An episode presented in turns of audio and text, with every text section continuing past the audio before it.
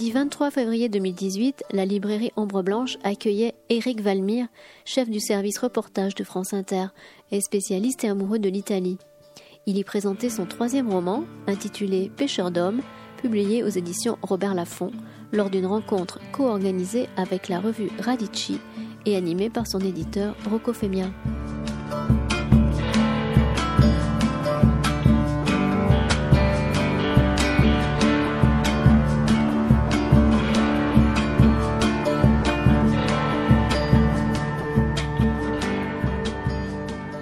Bonsoir à tous. Merci d'être venus aussi nombreux à cette rencontre euh, avec Éric Valmire. Éric Valmire qu'on connaît comme euh, journaliste, euh, chef du service reportage de France Inter, si je ne m'abuse, romancier également, et qui vient donc nous présenter son troisième roman. C'est une rencontre organisée en partenariat et à l'initiative de la revue Radici et de Rocco Femia qui nous fait le plaisir d'animer cette rencontre. Rencontre dont on m'a dit qu'elle allait être pleine de surprises diverses et variées. Je vous laisse découvrir ça. Bonne rencontre. Merci, Léonore. Et bonsoir à tous. Alors, euh, bienvenue, Eric. Merci.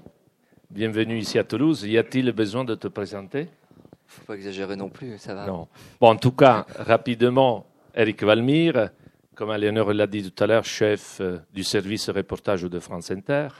Il faut savoir que depuis de 2006 jusqu'à 2011, il a été correspondant euh, permanent à Rome euh, pour France Inter. Mais bien avant, depuis de 2001 jusqu'à 2006, il était grand reporter chargé de couvrir les guerres en Afghanistan et en Irak. Nous nous connaissons depuis fort longtemps, euh, surtout parce qu'on a en commun cette passion, ce désir, à la fois d'écrire et de faire mémoire, de éveiller les consciences sur le problème migratoire. L'Italie est un peu au cœur de ces passions, je ne dirais pas préoccupation, parce qu'il est vit en toute légèreté, avec beaucoup d'engagement.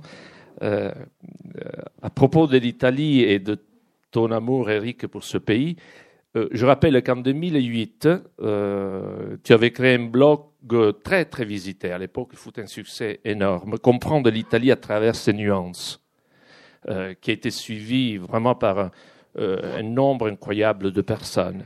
Tu il est auteur. Sur la tête, là. Hein? Mets un coup sur la tête parce que je viens de m'apercevoir que ça fait dix ans. oui, oui. Et nous, nous connaissons bien plus, bien avant, ce 2008.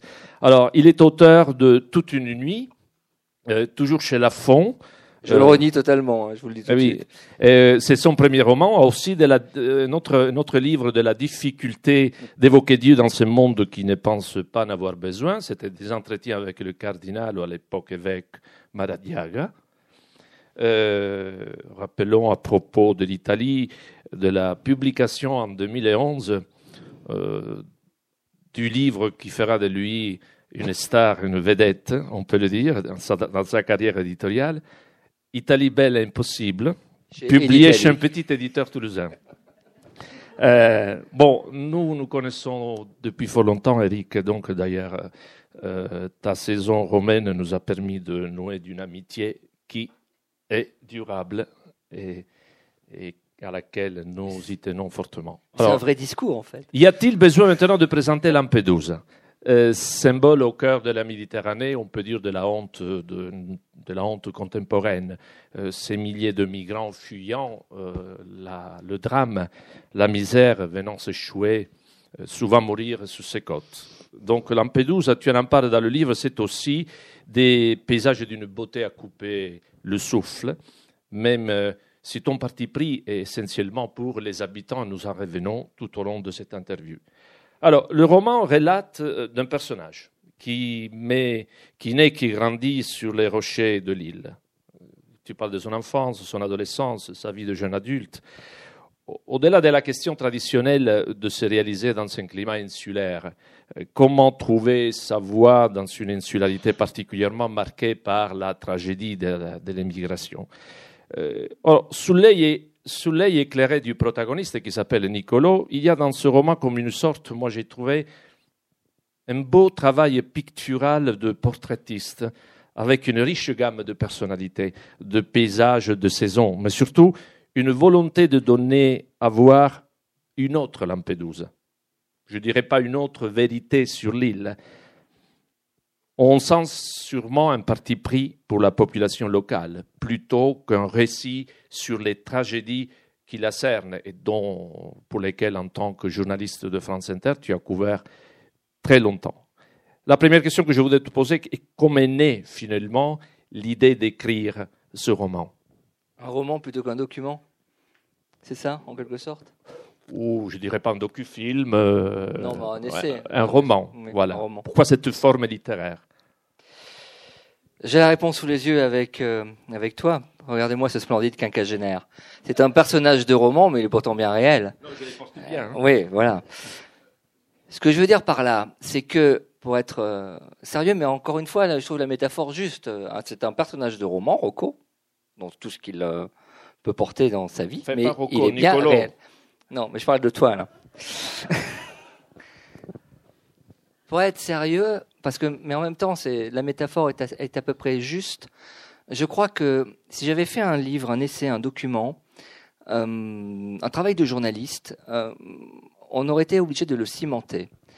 Euh, le travail du journaliste peut approcher sous certains aspects le travail du scientifique. C'est-à-dire qu'il faut être précis, sourcé, cimenté. Et je crois qu'on s'éloigne de la vérité. On peut porter une réalité, une réalité scientifique, une réalité factuelle, mais qui va être donc très désincarnée, très dans sa, dans, sa précision scientifique va être euh, va s'éloigner de la vérité, va être une une réalité désincarnée, mais qui sera euh, déshumanisée. Or, si elle est déshumanisée, elle n'est pas dans la vérité. Et j'avais beaucoup aimé cette euh, réflexion de Éric Vuillard, qui est le dernier Goncourt, et qui a dit la vérité est une structure fictionnelle. Et c'est justement par la fiction et la, la littérature qu'on peut approcher la réalité ou la vérité. Parce qu'on va mettre tout un bouillonnement d'émotions et qu'on va pouvoir ressentir toutes les complexités d'une situation qu'un essai journalistique n'aurait peut-être pas pu faire. Il faut le talent du prix Nobel de littérature pour faire ça. Alexievitch, dans La Supplique, quand elle fait les victimes de Tchernobyl, c'est vertigineux. Je ne suis pas Alexievitch. Il faut rester humble. Mais donc, je, et puis je suis journaliste. J'ai pas envie de faire un travail, d'écrire un livre de journaliste et c'est pour euh, prolonger le, boulot qu'on a fait toute la journée le soir. C'est vraiment deux choses qui n'ont rien à voir. Et je trouvais que, justement, la forme journalistique avait ses limites sur, sur, sur cette idée-là, et qu'en plus, je voulais m'opposer au travail journalistique fait sur Lampedusa. Qu'est-ce que Lampedusa? Lampedusa, j'ai jamais vu une île aussi médiatique et aussi méconnue. Si je, on se promène et que je vous dis alors euh, Lampedusa, vous connaissez? Ah bah oui, oui, l'île aux migrants. Ben oui, mais c'est où? Euh, Méditerranée. Et après, euh, comment c'est? Personne ne sait rien de, ce qu'est Lampedusa. Lampedusa, c'est 20 km de la pointe nord à la pointe sud, c'est 15 minutes, 20 minutes à vélo. C'est 5000 habitants. C'est tout petit. C'est des falaises au nord de l'île et des criques, comme tu le disais tout à l'heure, d'une beauté à couper le souffle euh, au sud. Et ce sont des habitants. Et quand je dis que je m'opposais au travail de, journaliste, c'est que moi, quand je suis à Lampedusa pour la première fois, c'était en 2006, quand je suis arrivé à Rome en tant que correspondant pour Radio France, et qu'il y avait déjà évidemment le, le, le, problème des migrants, et que j'ai découvert une situation complètement kafkaïenne avec des gens qui intervenaient directement pour sauver des vies. Il n'y avait pas encore, euh, avait pas encore les structures euh, militaires ou policières pour s'en occuper euh, vraiment. Et donc j'ai sympathisé avec les habitants. Et au fil de mes reportages, d'année en année, de mois après mois, quand j'ai dû aller une dizaine de fois à Lampedusa en, en quatre ans, à chaque fois, je retrouvais les habitants avec qui j'avais sympathisé, et puis j'en voyais d'autres, j'en voyais d'autres, j'en voyais d'autres. Et ce qui m'a frappé, c'est de voir à quel point ces gens-là étaient ignorés par, euh, par le système médiatique. Si on doit parler deux secondes de ce qu'ils ont subi et enduré, imaginez cette tragédie des migrants c'est-à-dire des gens qui coulent, qui coulent euh, au large. Je prends la scène du 3 octobre 2013, par exemple, qui restera malheureusement dans les annales de Lampedusa. Les gens, un bateau coule à 800 mètres de la plus belle plage de l'île, l'Isola dei Conigli. Ils prennent tous des barques, des, chalutiers s'en vont, et ils vont essayer de sauver euh, les Africains qui sont en train de, de se débattre dans l'eau à 3 heures du matin. C'est la nuit noire. Ils arrivent avec les lampes torches et tout, et ils essayent de les attraper. Et les Africains sont tous recouverts de fioul, et ça glisse, les, les, peaux glissent, ils tendent les mains mais ils n'y arrivent pas. Et donc les Africains coulent à pic. 323 morts. Les habitants de Lampedusa n'ont rien pu faire, les gardes-côtes, les autorités n'étaient pas là, ils sont arrivés trop tard. Donc après, tout ce qu'ont fait les autorités, c'est d'aller chercher les cadavres qui étaient coincés sous l'épave et les remonter. Les habitants de Lampedusa, ils ont vécu ça bien avant 2013 euh, régulièrement. C'est-à-dire que régulièrement, les pêcheurs ont pris dans, dans leurs filets, dans ces grands filets qu'on lance pour pêcher le thon, des Africains qui s'agrippaient aux mailles pour essayer de, de se sauver. Et donc les pêcheurs ramenaient sur le pont des Africains morts. Des femmes avec euh, des fœtus sortis, mais explosés et morts. Ils les rejettent à la mer ou ils les ramènent au port, mais au port, que faire des, pouilles Donc souvent, ils les rejettent à la mer. Et puis vous rentrez chez vous le soir. Il n'y a pas de psychiatre hein, à Lampedusa. Et puis vous gardez ça pour vous, parce que le voisin vit à peu près la même chose. Et vous vous plaignez pas. Et moi, ça, ça m'a sidéré. Et quand je rentre en France et que je vois qu'il y a des reportages sur Lampedusa où on voit toujours la même chose, c'est-à-dire des journalistes euh, qui arrivent le matin et qui ne se déplacent que seulement s'il y a un nombre record de victimes. Au départ, c'est 50, puis c'est 100, puis c'est 150, puis c'est 200. Oui, ou de politique, mais j'y reviendrai après. Et qui euh, et qui vont arriver euh, faire l'interview du maire, d'une ONG. Si on peut faire un migrant qui a survécu, c'est top. Si on peut faire un mec qui raconte le naufrage, c'est encore mieux. Et hop, on repart le soir. Et on n'a rien raconté de Lampedusa et on n'a rien raconté des, habitants. Et quand, pareil, comme tu le disais, il y a des cortèges de politiques qui viennent, en fait, Lampedusa est devenue une scène médiatique hein, pour qui veut fustiger l'Europe, pour qui veut critiquer la mondialisation de l'indifférence, pour qui veut faire une campagne électorale pour ou contre l'immigration. C'est un terrain très pratique. On vient le matin avec un cortège de caméras, on fait son show et on repart le soir. Et les habitants de Lampedusa se retrouvent donc dans ce paradoxe d'être à la fois les témoins passifs de ce cirque qui se joue chez eux, mais alors qu'ils sont les protagonistes actifs et que personne ne le dit. Ou alors quand on le dit, on en fait des héros, ou alors euh, on en fait des racistes quand il y a des épisodes de violence, quand après les printemps arabes, ils ont été totalement débordés par les Tunisiens qui arrivaient de toutes parts. Il n'y a pas de juste mesure, et j'en avais vraiment marre, et donc je suis allé à Lampedusa euh, deux fois trois semaines, parce que j'avais donc l'idée de faire ce roman pour raconter euh, leur vie. Je connaissais l'histoire de l'île par cœur pour y être allé plusieurs fois en reportage, mais comme j'étais allé toujours en reportage, donc concentré sur le thème des reportages que je devais faire, je voulais euh, me dépouiller totalement de mes habits de journaliste et euh, ressentir l'île, vivre l'île. Qu'est-ce qu'il y avait sur cette île? Qu'est-ce qu'on Pourquoi on restait attaché à cette terre? Et donc c'était euh, effectivement faire du motorino sans casque. Je n'ai pas connu le plaisir du cheveu au vent, mais c'est pas grave. Euh, boire des verres de vin blanc, sortir avec les pêcheurs, euh, euh, méditer pendant des heures sur le rocher face à la mer, sentir la mer, faire de la plongée sous-marine parce que les sites sont merveilleux.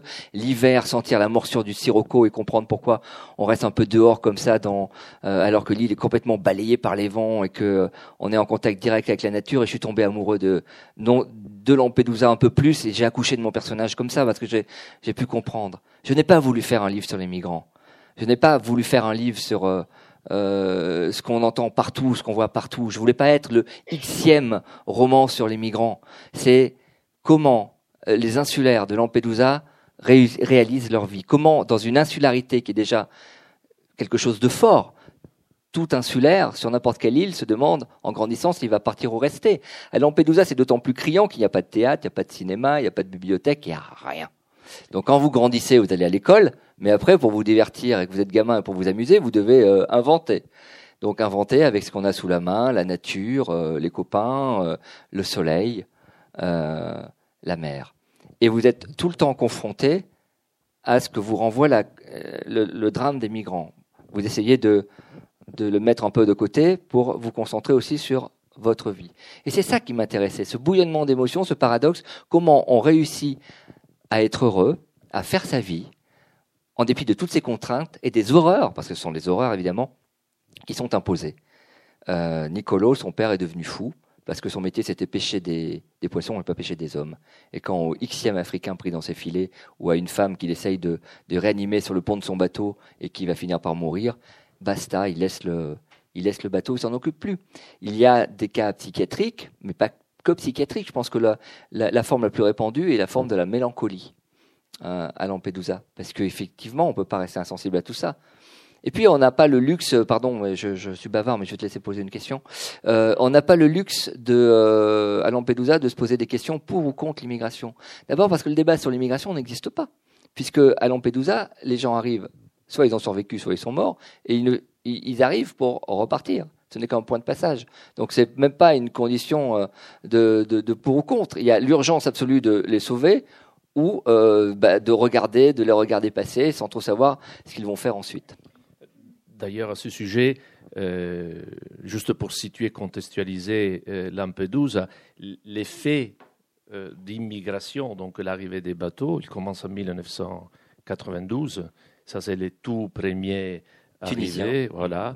Et euh, en préparant, en préparant l'interview que nous avons réalisée dans Radici il y a deux mois avec Donata Villani qui est là, euh, on n'a pas pu s'empêcher à un moment donné peut-être ça te gêne un peu, mais on n'a pas pu s'empêcher à un moment donné de penser à Fuoco a Mare, de Gianfranco Rossi.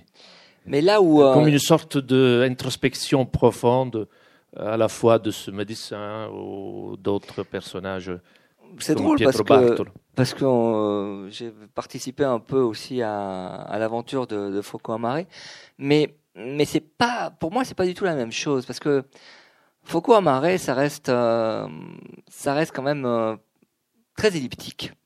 Bien sûr, il y a l'histoire de ce petit garçon.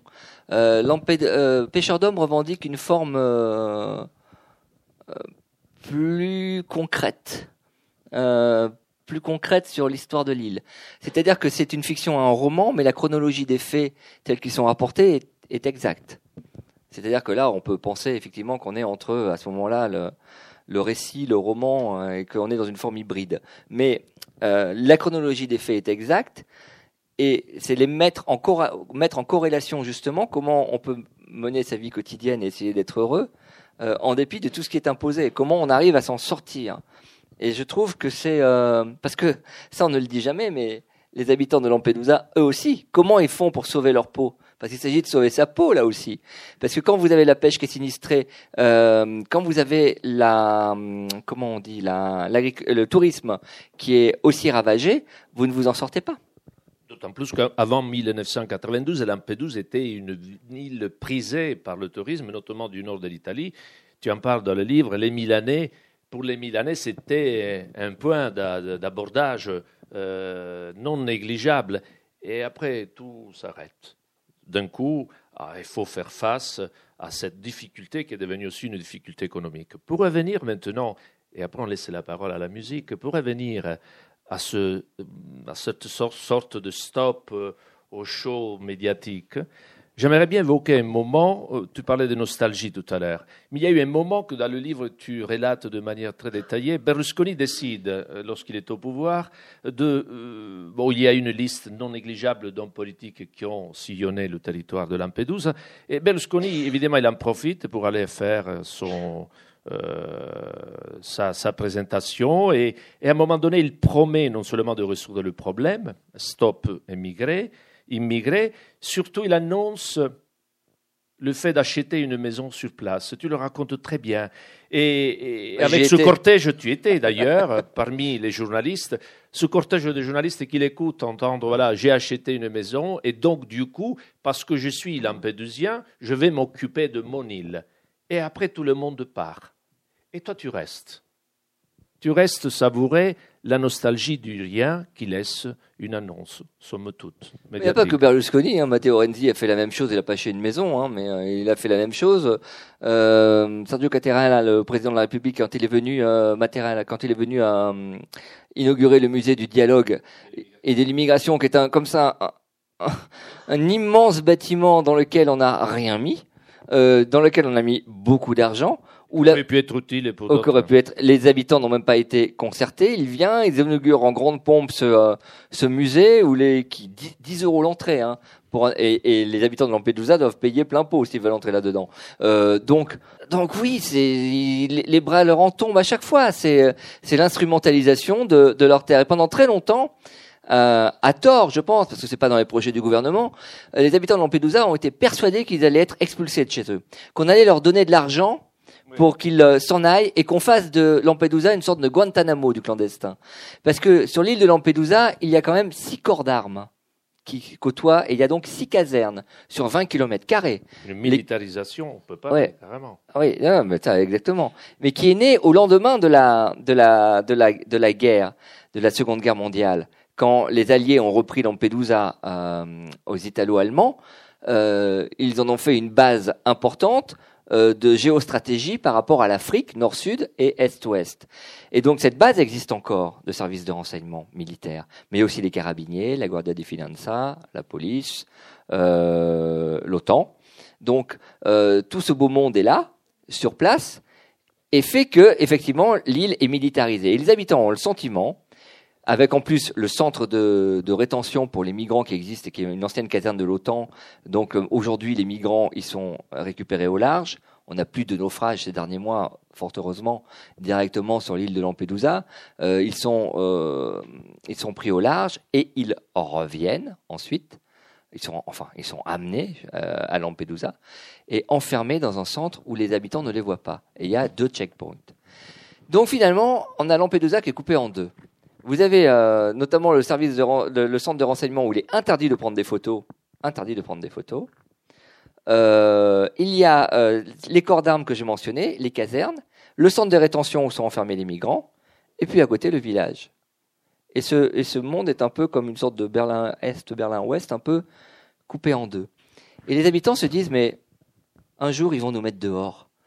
Ils vont nous donner de l'argent pour qu'on aille s'installer en Sicile pour qu'on aille euh, à Malte, Pantellerie, peut-être même en Tunisie. Et, euh, et beaucoup disent bah, ok, je prends le chèque parce que j'en ai marre. Et, et donc ils ont la peur que ce soit transformé en Guantanamo du clandestin, c'est-à-dire que cette île serve et parce que cette île a se passé là. Sous Mussolini, c'était une île où les prisonniers politiques étaient assignés à résidence. Euh, parce que sous Mussolini, il n'y avait pas d'habitants à Lampedusa. Il faut penser que sur cette île, euh, jusqu'à la fin des années 60, il n'y a pas de téléphone, il n'y a pas d'aéroport et il n'y a pas la télé. Donc évidemment, euh, il n'y a pas grand monde qui y vit. Hein, une, une, centaine, une centaine d'agriculteurs. 220. Oui, 220 à peu près. Et qu'est-ce qui se passe dans les années 60 Les habitants décident de ne pas voter, parce qu'ils votaient quand même, de ne pas voter. Et là, d'un seul coup, Rome s'inquiète. Oh là, Qu'est-ce qu'ils ont les, les bouseux sur leur rocher là, pas voter d'un seul coup là? Et là, si on vote plus en Italie, ça va plus. Hein. Ça n'allait pas faire basculer. Le, non, mais quand même, quand même. Pensez que depuis l'unité italienne jusqu'en 1967, aucun représentant de l'autorité nationale ou même régionale ne s'est rendu sur l'île. Et donc, pour la première fois, quelqu'un va sur l'île. Et il doit y aller en bateau. Hein et il met 10 heures à partir d'Agrigento pour aller euh, sur l'île. Et là, il se rend compte qu'il n'y a effectivement rien du tout et qu'il y a quand même des habitants. Et à partir de là, on construit l'aéroport, on installe les trois chaînes de la rail et on met le téléphone. Et à partir de là, l'île se développe, va passer très vite de 200, euh, 900 et 3000 habitants. Euh, et c'est à partir de là que Lampedusa se développe. Mais avant, c'était donc rien. Effectivement, l'idée d'avoir été une île où on était assigné à résidence pour les prisonniers politiques, la crainte d'être une prison pour clandestins et de voir les habitants qui ont grandi sur cette terre expulsés est réelle. ils sont comme ça partagés parce que finalement, on leur renvoie toujours pareil. C'est quand même euh, terrible de, dans sa propre vie de se faire renvoyer une vitrine, l'image d'un reflet médiatique. Euh, et le reflet médiatique, c'est de dire, bah, écoutez, euh, euh, vu ce que vous vivez, les gars, vous n'allez pas pouvoir rester là longtemps. Alors soit vous êtes des héros, et là, alors, tout le monde demande un prix Nobel de la paix pour Lampedusa. Et puis le lendemain, ce sont des, des racistes et disent, ben non, et puis il y a trop de migrants, on peut pas vous en sortir, il faut que vous partiez.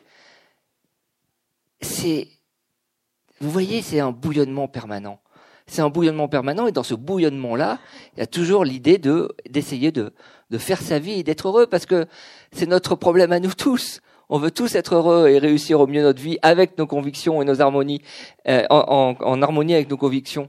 Et, euh, et voilà. Et à ce sujet-là, la transition, elle est parfaite, Eric. Je crois que dans cette aridité aussi qu'il vit aujourd'hui Lampedusa, le besoin de paix est considérable. Alors, on fait une petite pause musicale. C'est la surprise à laquelle Léonore faisait référence tout à l'heure. Il y a des jongleurs aussi, non, plus tard euh, Il y a des jongleurs à la fin. à la fin, d'accord. Euh, mais pas de cirque médiatique. Non, surtout hein. pas. Euh, donc là, j'invite. Tout d'abord, c'est une chanson très belle de Pippo Pollina. Le titre est Banneri en sicilien, ça veut dire drapeau. Donc elle nous sera chantée par Simona Boni, Cinzia Minotti, Chiara Scarpone et Giuseppe Ponso. Et c'est un peu un petit extrait d'un grand spectacle que Radice est en train de préparer, consacré à la paix à l'occasion du centenaire de la Grande Guerre. Ça me paraît peut-être plus que jamais opportun de l'écouter en sicilien, Banneri, drapeau.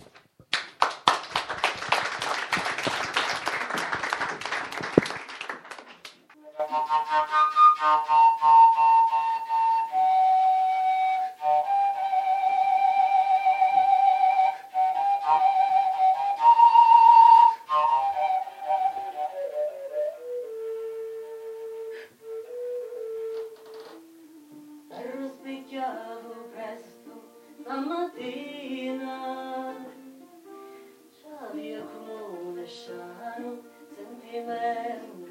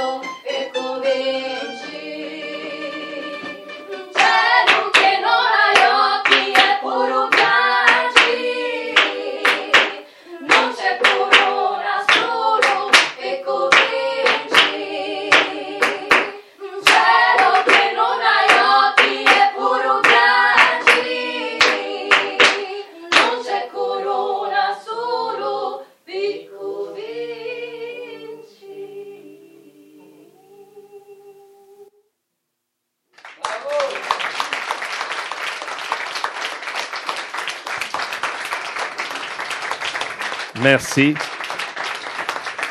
Le final, euh, le final est très émouvant. Il dit ciel, euh, euh, qui.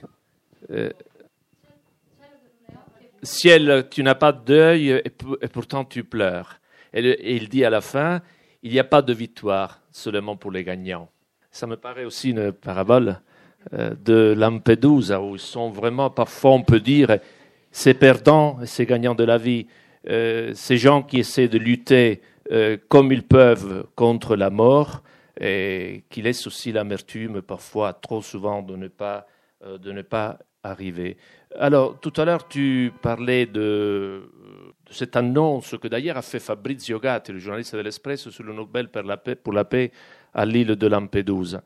Et, dans le livre, on dirait que tu n'es pas, presque pas d'accord sur cette nécessité de mettre en exergue et à lumière euh, une visibilité juste pour un prix. Euh, mais véritablement, les habitants de Lampedusa, depuis 1992, ils sont en train d'accomplir des gestes d'humanité hors mesure. Mais ils s'en foutent du prix Nobel de la paix. Moi, franchement, je euh, c'est pas une histoire où j'ai voulu me dire ce que je pensais. Moi, je fais vraiment parler, euh, je fais vraiment parler la vie de Lampedusa et les insulaires de Lampedusa. Qu'est-ce que c'est le prix Nobel de la paix? Qu'on résolve ces problèmes. Prix Nobel de la paix, est-ce qu'il va résoudre quoi? Et Encore une fois, c'est bâtir des mythes euh, à travers une lucarne de télévision ou des distinctions dont ils n'ont rien à faire.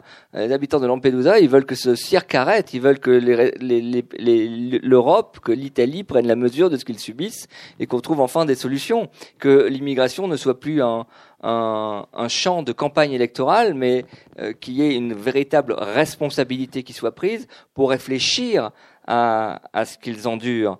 Que l'immigration, il faut arrêter avec le pour ou contre. Les visions binaires ne résolvent rien. Elles ne font qu'attiser et jeter de l'huile sur le feu dans les campagnes électorales, mais la responsabilité politique incombe à une réflexion beaucoup plus globale et beaucoup plus vaste. Or, cette responsabilité n'est jamais prise.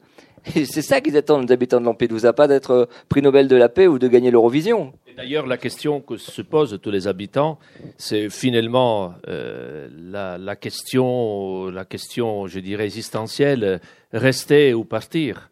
Comme Et là, voilà que Nicolo, il décide de quitter l'île euh, pour une approche du continent. D'abord de la grande île, la Sicile, et ensuite euh, Turin, Milan. Il survole un peu euh, ce nord qui lui est très, très difficile, quelque part. Donc c'est la question lancinante, rester ou partir? Comme, euh, comme tout un insulaire qui doit partir un peu vers le nord, euh, il va être confronté à la condition de migrant. Et il n'est pas exagéré de dire qu'un gamin qui a grandi à Lampedusa et qui arrive pour ses études à Milan ou Turin et qui se retrouve dans le contexte urbain, un contexte qu'il n'a jamais connu, car il était sur son île, sur son rocher, euh, l'intégration n'est pas facile. Et elle ne lui est pas facilitée par euh, l'environnement immédiat. Donc, il a l'impression d'être un migrant, de pas être chez lui et d'être monté vers le nord pour faire des études et trouver du travail, comme le disent les migrants qui arrivent sur l'île de Lampedusa en disant qu'ils veulent trouver du travail au nord. Et ils ne se sont pas acceptés. Et ça ne veut pas dire que aujourd'hui on est toujours dans la caricature euh, sud-nord avec euh, des Italiens du sud qui ne seraient pas acceptés par les Italiens du nord. Mais si on n'arrive pas à s'intégrer, on n'est pas aidé. Et c'est son cas. Il n'est pas aidé. Évidemment qu'il y a beaucoup d'Italiens du Sud qui vont dans le Nord et qui arrivent à trouver du boulot et à s'intégrer. Mais il faut avoir la force de le faire. Il n'a pas cette force. Parce que le problème quand on grandit à Lampedusa, bien souvent, c'est qu'on est renvoyé en permanence à la condition euh, des discours de migrants. C'est-à-dire que quand il grandit, son père, bah, son père est devenu fou puisqu'il a arrêté de pêcher et qu'il s'est enfermé dans une loge de veilleurs de nuit parce qu'il n'en pouvait plus ramasser des corps dans ses filets. Donc il n'est plus pêcheur. Donc, lui, il grandit déjà dans cet univers-là. Il essaye de pas penser aux migrants, il veut pas se positionner par rapport aux migrants. Mais tout le monde, quand, euh, quand les, journalistes ou des vacanciers arrivent sur l'île, c'est alors, ils sont où les migrants? C'est presque un migrant land, quoi, une curiosité touristique. On est venu là pour voir euh, aussi comment où étaient les migrants, si on en voyait, si on en voit trois sur une plage, dit ah regarde il y a des migrants et et ça les insulaires ils n'en peuvent plus parce qu'on leur envoie en permanence. Il y a un festival de musique qui a été créé. Au chat. Au chat. Et au chat, c'est uniquement des grands discours sur l'immigration. Créé par un grand auteur-compositeur italien, Claudio Baglione. Exactement. Et ils ont envie de dire, mais vous pouvez pas chanter pour chanter au lieu de faire des grandes réflexions sur l'immigration. On n'est pas un zoo. On n'est pas le zoo des migrants, on est l'île de Lampedusa avec euh, euh, des valeurs qu'on essaye d'avoir. Et quand on grandit et qu'on est toujours euh, questionné sur c'est quoi votre identité par rapport aux migrants et que il faut toujours se positionner par rapport aux migrants, Nicolo, il est ballotté. Il est ballotté. Il ne sait pas comment se positionner là-dedans. Et il y a cette phrase de, de, de Calogero que je cherchais, recherchais tout à l'heure, qui est qui est dit l'île, l'île est le pays de tous sauf le nôtre on est reconnu par personne et on ne se reconnaît en rien. Et je trouve que là, tout est résumé. Et comment et pourquoi Nicolo à la fin, parce que pendant tout le livre, c'est pas, c'est pas, c'est pas, vous dévoilez beaucoup de choses. hein. Oui, ne disons-le pas, il ne faut pas le dire, dévoiler tout là. Bah, tu parles. Pendant, pendant, pendant, Ils le liront quand même. pendant, pendant gagné. tout le livre, on ne sait pas comment s'appelle Nicolo. Il n'a pas son prénom. Et l'île ne s'appelle pas Lampedusa, c'est l'île. Donc il y a lui, il y a tous ceux qui l'entourent, et c'est l'île. Et la dernière phrase, c'est, au fait, j'ai oublié de vous dire, en gros, je m'appelle Nicolo, j'ai 25 ans, et euh, mon île, Jamais je ne quitterai Lampedusa. Mais non, mais, pas- mais non, mais ça, il fallait pas le dire, ça. Parce que ça, c'est spoilé. Ça, c'est spoilé. Mais pas, pas chez nous. pas Tout ici, ça, hein. tout ça pour dire que, à la fin, il arrive à se déterminer. Il a un projet, il sait. Il a évacué la condition des, migrants, il sait où il veut aller, il sait ce qu'il veut faire de sa terre, il sait ce qu'il veut faire de sa vie.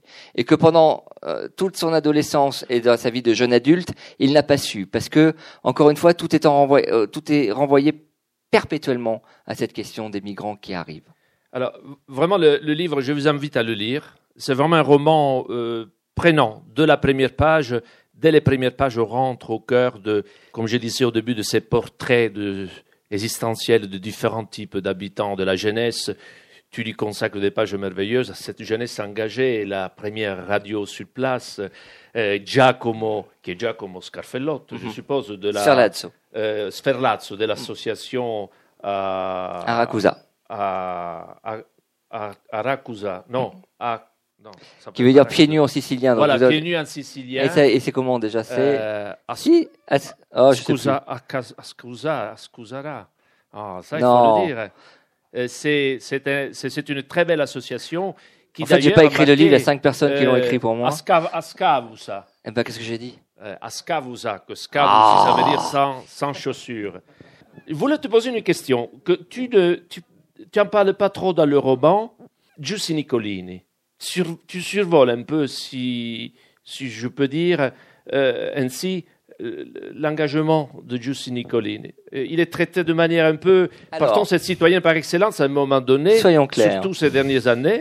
C'est pour ça, moi, je te rends, je te rends la Soyons clairs. Giuseppe Nicolini, la mère, Elle avait tenté, à un moment donné, de faire redevenir l'île un lieu aussi euh, de tourisme, parce qu'à un moment donné, il en avait marre qu'on en parle uniquement pour les tragédies. On est d'accord que c'est la voix des insulaires de Lampedusa, ce Et il n'a pas été élu aux dernières élections, il est arrivé troisième, Troisième. avec un peu moins de 900 votes. Prenons l'exemple de Pietro Bartolo, qui est un Le médecin docteur, le médecin. sur euh, l'île de Lampedusa. Cet homme, c'est un sacerdoce.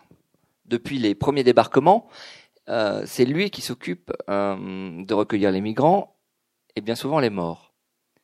Il y a eu un exemple tragique qui n'est pas si vieux, qui a trois ans, où on lui amène cinq housses mortuaires avec les, les corps à l'intérieur. Bon, il décide d'ouvrir quand même pour regarder. Bon, vérifie. Quatrième housse ouverte, il a l'impression de percevoir une respiration. Et en fait, il la ranime. Et aujourd'hui, cette femme vit en Suède. Et il dit, c'est pour ça que je fais ce métier-là, c'est la première fois que ça arrive sur des centaines de corps. Et si je, je serais fossoyeur, si euh, je ne suis pas fossoyeur, je suis médecin. Et donc, ce qu'il vit, alors lui, dire que euh, psychiatriquement et la mélancolie, oui, lui, on a vraiment l'impression que son, son âme est teintée de gris. Pietro Bertolo, donc, c'est un personnage central de l'île.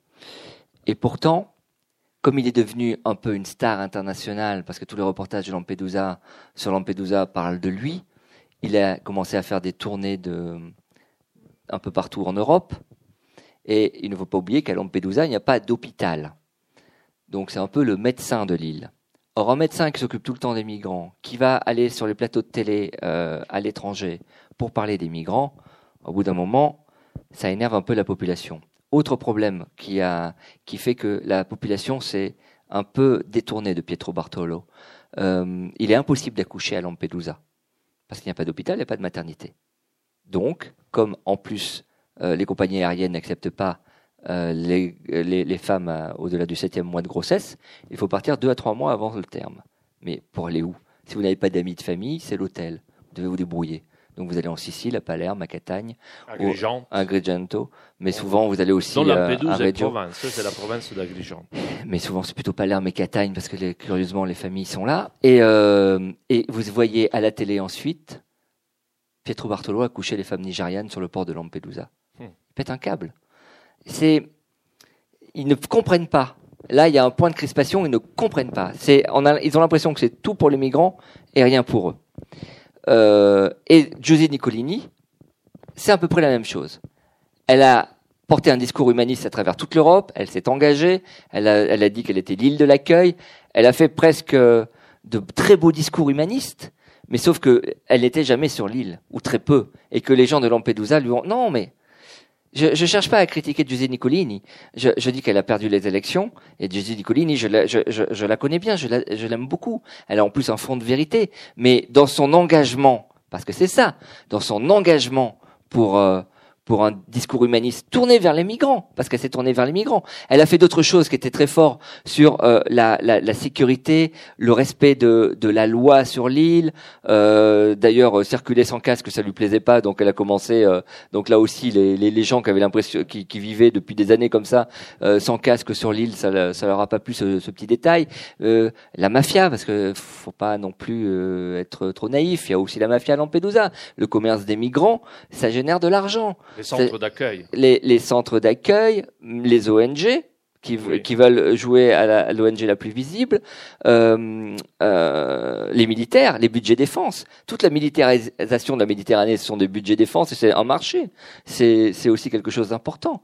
Donc, ils ont vraiment l'impression que euh, tout ce marché s'organise à leur dépens, parce que eux n'en voient pas la couleur, et c'est la réalité. Ils n'en voient pas la couleur, et ils l'ont fait payer à Giuseppe Nicolini. Certainement à tort, parce que Giuseppe Nicolini, elle s'est, elle s'est battue pour une certaine idée de Lampedusa, et aussi pour le fait que euh, la mafia ne s'impose pas trop à Lampedusa, notamment sur les projets touristiques, parce que comme ça reste un joyau naturel, je vous invite à aller, si vous ne connaissez pas, sur Google, tapez Lampedusa, vous allez voir les, les plages. Enfin, vous avez peut-être vu le film Respiro, qui déjà euh, montrait à quel point cette île était euh, très belle. Qui, qui était tournée d'ailleurs entre Lampedusa, Linosa mmh. ouais, et Lampard. Ouais. Et, et, et, ce qui se passe, c'est que euh, vous avez à peu près les, les, les deux tiers euh, de l'île qui sont non constructibles, parce que devenus espace naturel préservé. Ça, c'est grâce à la mer. Mais ça ne plaît pas du tout à, à, à tous ceux qui avaient des vues sur Lampedusa pour euh, imposer des complexes touristiques, euh, justement euh, envahir l'isola des Conilles, qui est une des plus belles plages euh, de la Méditerranée. Et, et donc, elle a mené ce combat-là. Mais ce combat-là, c'était une idée de Lampedusa qui n'a pas forcément plu à la majeure partie des habitants de l'île, parce que les habitants de l'île, pensent aussi à eux et à savoir comment ils vont gagner de l'argent, comment ils peuvent exploiter le tourisme. Au, au, fond, il y a cette dichotomie sur Lampedusa qui se répète même dans le continent.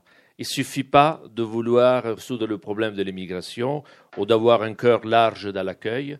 Il faut savoir équilibrer des politiques à la fois d'accueil et d'insertion et aussi gérer l'économie locale. Tu l'as dit tout à l'heure, euh, Lampedusa, qui était florissante, elle se retrouve à un moment donné dans une très grande difficulté économique avec une hausse du chômage non négligeable. Et comme pour tout le reste de l'Italie, la question se pose accueillir ou refuser? J'aurais aimé te poser une question un peu plus large. Ce regard particulier, ce focus que tu as fait sur Lampedusa, quelle valeur euh, symbolique a sur tout le reste de l'Italie, sur un pays qui est confronté depuis 1976 avec un problème d'immigration non négligeable qui a amené jusqu'à aujourd'hui 5 millions d'immigrés sur la péninsule. Euh, comment finalement le gérer? Au fond, on demande ça à la politique, mais c'est pas facile non plus. Non, ouais, je, franchement, c'est pas moi qui vais donner des leçons de politique à, à, à Rome. Euh, ben, vous voyez bien la campagne électorale actuelle qui est totalement tournée sur l'immigration et qui est encore une fois euh, instrumentalisée. C'est, on ne cherche pas à régler le problème, on cherche simplement à, à jeter de l'huile sur le feu pour satisfaire des discours électoraux, que ce soit à gauche comme à droite. Euh, moi, je, ce que je déplore, c'est le manque d'anticipation souvent. Par exemple, euh, le printemps arabe. Le printemps arabe à Lampedusa, comment ne pas imaginer que la révolution de Jasmin en Tunisie allait aussitôt avoir des répercussions sur Lampedusa Personne n'a rien prévu. On s'est retrouvé d'un seul coup en 2011 avec des, mais des véritables boat people qui sont arrivés sur Lampedusa. Alors les quelques policiers, parce que c'est là tout le paradoxe, il peut y avoir six corps d'armée, mais euh, très vite ils sont débordés. Hein. Les quelques policiers qui étaient là n'ont rien pu faire. On a vu des gens qui arrivaient en bateau, qui arrivaient au port, en barque, à la fois de, ceux qui fuyaient la révolution, les suppôts de Ben Ali aussi, il y avait à peu près tout le monde. Ceux qui fuyaient la révolution, ceux qui fuyaient la misère économique, ceux qui fuyaient les, euh, le nouveau régime parce qu'ils étaient des suppôts de Ben Ali. Et tous ces gens-là ont débarqué par milliers à Lampedusa. Donc le centre de rétention, très vite, euh, bah, personne n'a pu Saturé. accueillir, saturé. Et les gens étaient dans la rue, dans la rue, ils frappaient aux fenêtres. Nicolas, il lui raconte très bien Et, le roman. et, et pardon, mais les besoins naturels, les besoins naturels, bah dehors, Oui. euh, dans la rue, euh, parce que euh, évidemment les bars euh, avaient des, des fils de, de Tunisiens qui arrivaient et il y avait aucune structure. Personne n'a anticipé ça. Qu'est-ce qui s'est passé au bout d'un moment? Les Tunisiens, ils bouffent, ils mangeaient pas, ils, ils, étaient là euh, euh, face aux gens de Lampedusa qui au départ ont essayé d'aider, de s'organiser, mais n'y ont pas arrivé parce qu'ils ont été tout de suite débordés. Qu'est-ce qui s'est passé? Eh bien, les Tunisiens ont commencé à s'énerver parce qu'eux, ils voulaient aller plus loin. Les autorités sont arrivées. Les autorités ont voulu les renvoyer en Tunisie ou en tout cas les amener à Rome pour les expulser. Ils ont compris que ça se passerait mal si euh, ils prenaient le bateau. Donc, qu'est-ce qu'ils ont fait? Ils ont mis le feu. Ils ont mis le feu, ils ont renversé les poubelles, ils ont menacé de faire sauter l'unique station-service de l'île, et tout a tout a dégénéré. Il y a eu des bagarres avec les gens du coin, tout s'est euh, cristallisé. Euh, il y a eu des milices dans les gens de Lampedusa qui se sont créés pour euh, pour attaquer les Tunisiens. Et cette cette situation-là, elle est grave parce qu'elle incombe directement du manque d'anticipation. Si on avait su simplement anticiper, enfin c'était pas la première fois, on avait eu après la chute du mur de Berlin en en, en- dans les Pouilles, l'arrivée des Albanais, c'était à peu près la même chose, avec des colonnes de réfugiés sur les routes de- des- des Pouilles. Donc ça pouvait quand même se, se penser s'anticiper un peu. En 1976, c'était. Les Albanais Non, au début des années 90. Ah bon, mais oui, non, oui, oui, le, le démarrage, Oui, le oui, démarrage de la Mais- l'inversion de tendance. de l'inversion de tendance, mais, euh, mais oui. évidemment, la chute du mur de Berlin Absolument. a provoqué aussi un, un, un nouveau flux important. Donc là, évidemment, qu'est-ce qui s'est passé à la télévision? Regardez les migrants, euh, ce qu'ils font à Lampedusa. Euh, oui, oui, oui, les Tunisiens ont mis le feu. Oui, ils ont été agressifs. Oui, ils ont euh, ils ont mis le feu à, aussi à un centre d'accueil euh, catholique. Euh, ils voulaient faire entendre une voix et c'était pas très malin et ils se sont mis en difficulté et la lucarne médiatique leur a envoyé ce qu'ils étaient, c'est-à-dire euh, des agresseurs. Et, et là, la responsabilité politique sur ce coup-là est énorme, est énorme, parce que l'île de Lampedusa a mis beaucoup de temps à s'en remettre. Alors, il est temps de laisser la parole au public Je, présent. je, je voudrais, Juste, oui. Je voudrais raconter une autre histoire. Il y en a beaucoup à raconter, mais euh, euh, c'est l'histoire de la couverture euh, parce que elle est importante. C'est la Madonnina. La Madonnina, c'est la Madone de la mer, et elle est très importante à Lampedusa parce qu'elle est censée protéger les pêcheurs. L'île de Lampedusa est marquée par un rassemblement tous les 22 cent- septembre, qui est la procession de Porto Salvo. Et euh, c'est une, euh, une vierge que l'on amène d'abord à l'église de Lampedusa, et puis après qu'on ramène sur le site de la Madonna de Porto Salvo, qui est une petite chapelle avec un site à pic sur la mer, qui est magnifique. Et donc la procession s'organise, et euh, tous les 22 septembre, toute l'île est derrière euh, euh, la statue. Et à la fin des années 70, un ami de l'île, qui est un ethnologue, plongeur, qui venait souvent euh, à Lampedusa, euh, décide de, de plonger, comme il le fait souvent, pendant que toute l'île est réunie dans, j'allais dire, dans son rendez-vous annuel euh, de communion. Et il a fait un malaise sous l'eau. Il fait un malaise sous l'eau et les gens alertent aussitôt la, la procession en hurlant au loin Ayuto, Ayuto. Ils laissent tomber leur, euh, leur procession, leur statue, ils la posent par terre et tous courent.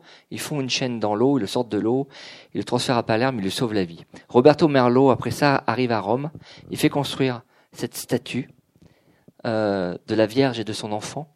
Il l'a fait bénir par le pape Jean-Paul II et il l'emmène au large de la plus belle plage de l'île et ils l'ont- mis en immersion dans un amphithéâtre marin à 14 mètres de profondeur. Et c'est devenu un des sites sous-marins les plus beaux euh, de la zone méditerranéenne. Et elle était là pour protéger les pêcheurs et l'île de Lampedusa. Et c'était avant les premiers naufrages et c'était avant tout ce qui s'est passé.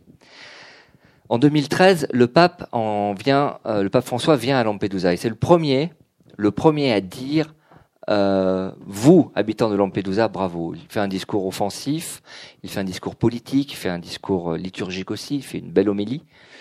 Et il félicite les gens de Lampedusa pour euh, leur sens de l'accueil. Et ces mots du pape, vous pouvez pas imaginer, les a les. Il est arrivé une énergie, un enthousiasme comme jamais on avait eu. Comme si d'un seul coup tout était derrière. Il y avait la Madonnina, il y avait le pape qui avait dit tout ça.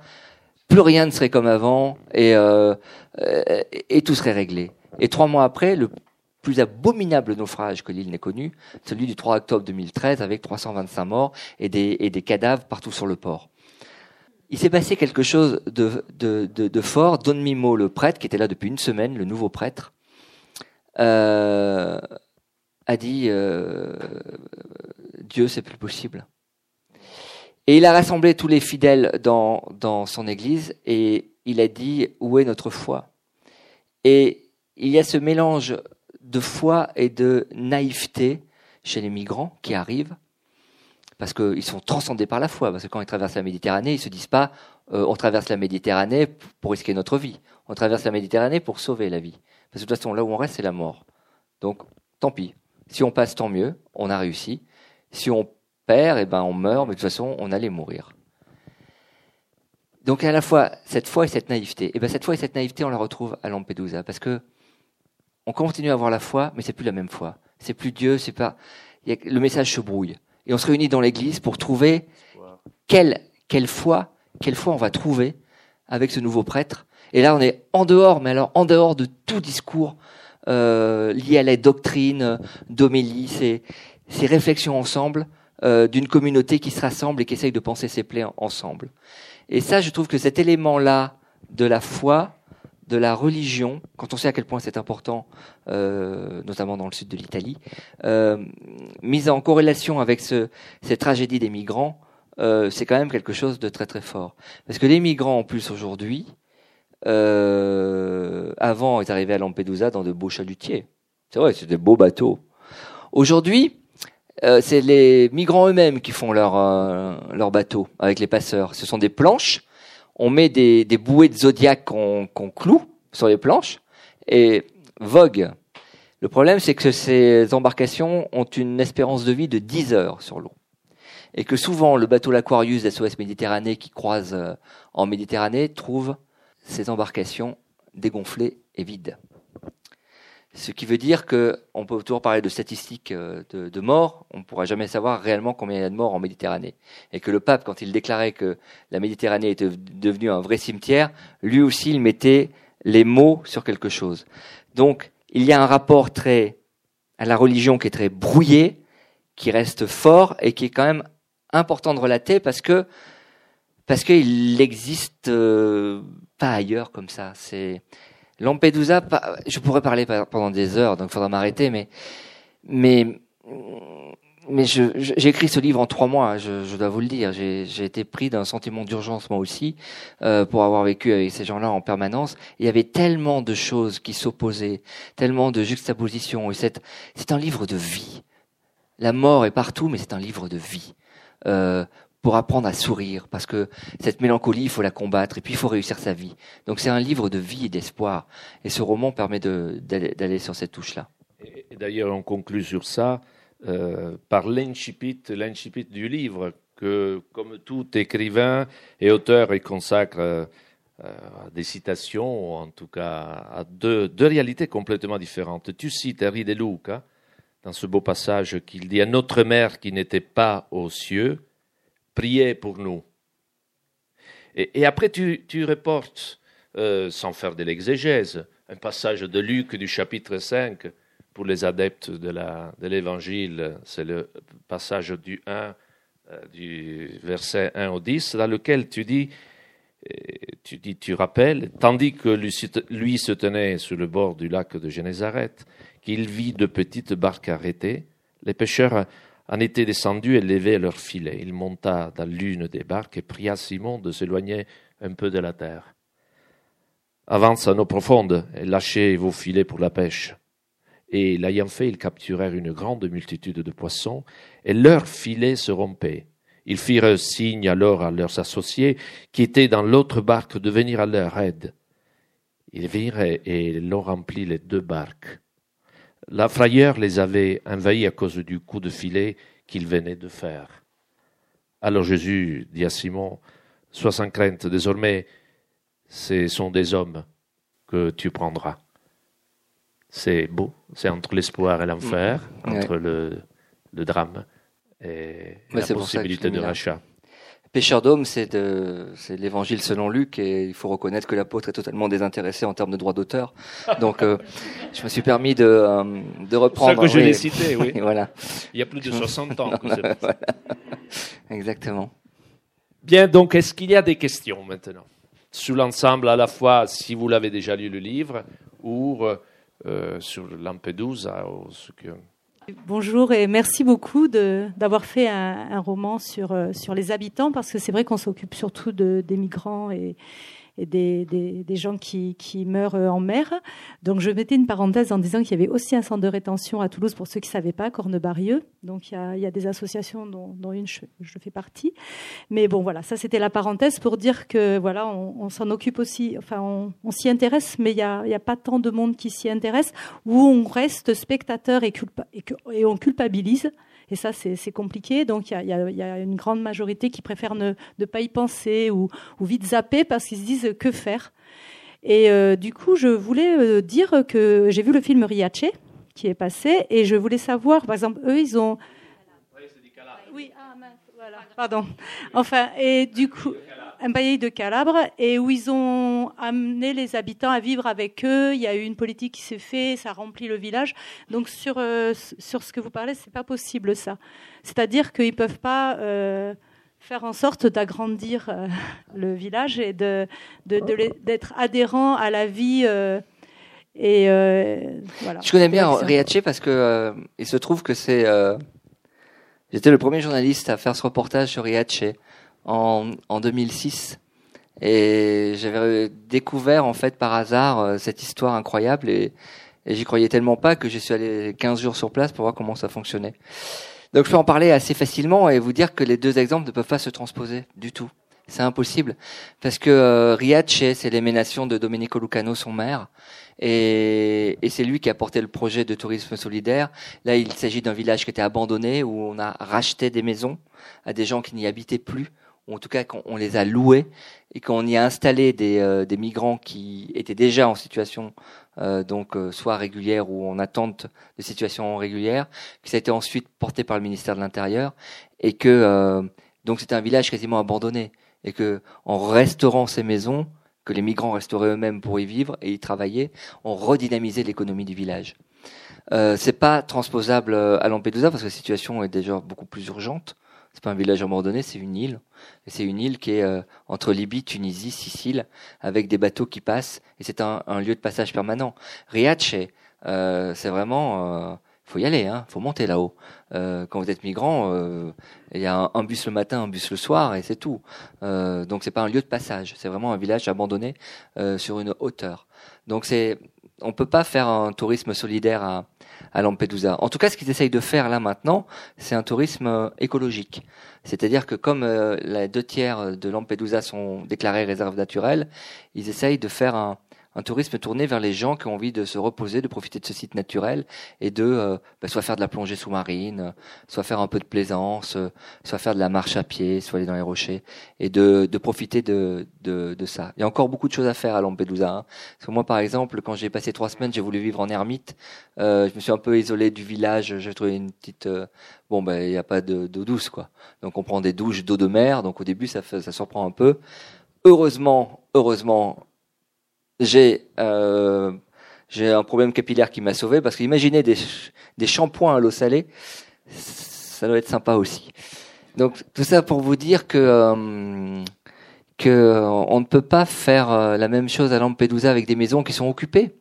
Il y a une crise presque de l'immobilier à Lampedusa. Il y a une une chose de vie quotidienne que je raconte dans le dans le roman. Dans la vie, bien voilà, il y a des vies amoureuses et puis des vies amoureuses qui se terminent problèmes de couple. Les problèmes de couple peuvent se poser euh, de façon assez criante quand quelqu'un devient mélancolique ou un pêcheur, euh, comme c'est le cas de, dans le roman. euh, Même si la scène est un peu inventée, elle existe dans d'autres dans d'autres foyers. Quand un pêcheur perd la boule parce qu'il en a marre de ramasser des, des cadavres, bon ben il perd la boule. Donc ça veut dire qu'il est plus en communication avec sa femme, par exemple. Et donc il se sépare. Mais euh, vous allez vivre où si vous vous séparez? À Lampedusa, il y a un nombre limité de maisons. Donc, vous vous séparez, mais vous changez de chambre. Vous changez pas de maison. Et ça, c'est un aspect de la vie quotidienne qui est quand même assez, euh, assez important. Ce qu'ils ont fait les parents de Nicolo. Mm, exactement. Alors, il y a d'autres questions. D'ailleurs, au passage, paradoxal puisse sembler, les, les maisons de Riace étaient laissées vides par les Italiens qui avaient émigré en Amérique latine. Et que le Domenico Lucano, en partie, a récupéré en achetant ces personnes qui étaient très heureuses de voir finalement une destination d'usage humaine et utile. Allez, on continue. D'autres questions? Et après, il y a une pasta, non? Non, non. Oui, vous, avez parlé de divers casernements, euh, l'OTAN, les militaires, euh, les soldats. La question que je me posais, ces gens la consomment et leur consommation vient-elle d'Italie, du continent, ou est-ce qu'ils consomment un peu des produits euh, de l'île? Bah, L'île, elle vit sous perfusion en permanence. Elle vit en perfusion du ferry qui vient d'Agrigento. Et ils n'ont pas beaucoup de matières premières, si ce n'est le poisson, évidemment, et les, les fruits de mer. Il n'y a pas d'agriculture alors? Il y a très, non, très peu d'agriculture, non, le sol est aride. Non, non, c'est du, caillou. Il y avait de l'agriculture avant, curieusement, au XVIIe et au XVIIIe siècle, avec les colons maltais qui avaient développé des, des lopins de terre, mais euh, l'agriculture n'existe plus. Euh, c'est des, des, des, sols de, de rocailles. Euh, il y a très peu d'oliviers hein, à Lampedusa. C'est c'est une île qui vit vraiment sous perfusion. Donc c'est vraiment le commerce de la mer, en revanche, ça oui. Donc tout ce qui vient de... Mais c'est plus un frein euh, cette présence policière pour les infrastructures touristiques, parce que les policiers font vivre les hôtels, puisqu'il faut bien qu'ils dorment quelque part. Donc euh, ils réquisitionnent les hôtels, mais comment un hôtel peut euh, se développer avec 150 policiers dans ses chambres? Et qui euh, joue au poker en tongs et survêtements tous les soirs euh, dans le, dans le hall de l'hôtel. Ça fait pas rêver quoi. Quand vous êtes euh, touriste et que vous avez envie d'être glamour, eh bien les hôtels ne se développent pas, ils font pas des travaux et vous avez des structures, des infrastructures vieillissantes. Vous arrivez dans un hôtel à Lampedusa, il est resté, il a été construit dans les années 80 euh, parce que le tourisme s'est développé soudainement en 80 à Lampedusa. Pourquoi? Parce qu'en 86, après le bombardement de Tripoli, euh, le colonel Kadhafi a dit bon mais si c'est comme ça, je vais attaquer la première base euh, américaine euh, la plus proche de moi, je vais envoyer deux missiles Scud. Et c'était Lampedusa. Deux missiles Scud sur Lampedusa. Et là, tous les Italiens se sont dit, sur quoi? Lampedusa?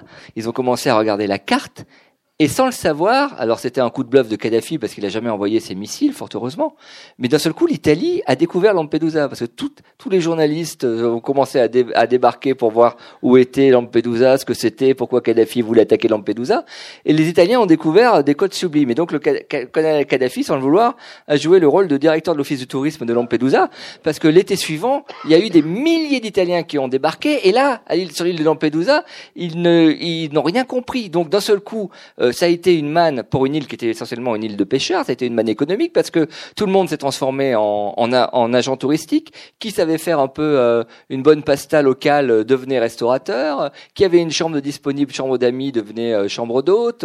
Et donc tout s'est organisé un peu comme ça à l'improviste. Et ça a lancé les affaires de l'île. Mais du coup, les hôtels se sont implantés. Donc sur un modèle des années 80. Et en 92 arrivent les premières vagues de migrants.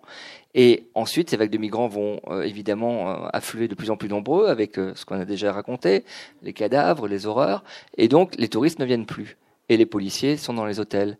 Et donc, vous avez des halls d'hôtels des années 80 qui n'ont pas subi de rafraîchissement. On entend encore dans le hall Umberto Tozzi. Et donc, on est dans une caricature années 80 qui n'a pas évolué. Donc aujourd'hui, ils essayent, ils essayent de, euh, de redémarrer le tourisme parce que euh, le joyeux naturel est ce qu'il est, mais ils essayent, comme je le disais, de faire un tourisme, tourisme de, un tourisme comme on l'entend sur une île méditerranéenne avec des discothèques, des, ça marcherait pas à Lampedusa. Il n'y a, a, pas la structure pour ça. Beaucoup sont tentés par ça parce que c'est le contact facile, c'est la jet set milanaise qui peut arriver, mais la jet set milanaise, elle ira, elle, elle n'ira jamais à Lampedusa maintenant. Elle est venue dans les années 80, maintenant elle a trouvé la côte Esmeralda en Sardaigne, elle ira plus, euh, elle aura plus à Lampedusa. Donc il faut faire un autre tourisme, un tourisme plus intelligent, mais un tourisme d'avenir aussi, qui est euh, ce tourisme, euh, comme je le disais, écologique. Je ne sais pas si j'ai répondu à la question. Merci.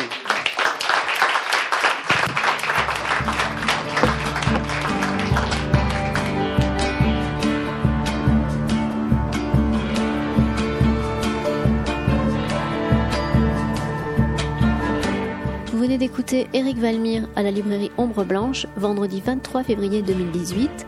pour la parution de son roman Pêcheur d'hommes aux éditions Robert Laffont lors d'une rencontre co-organisée avec la revue Radici.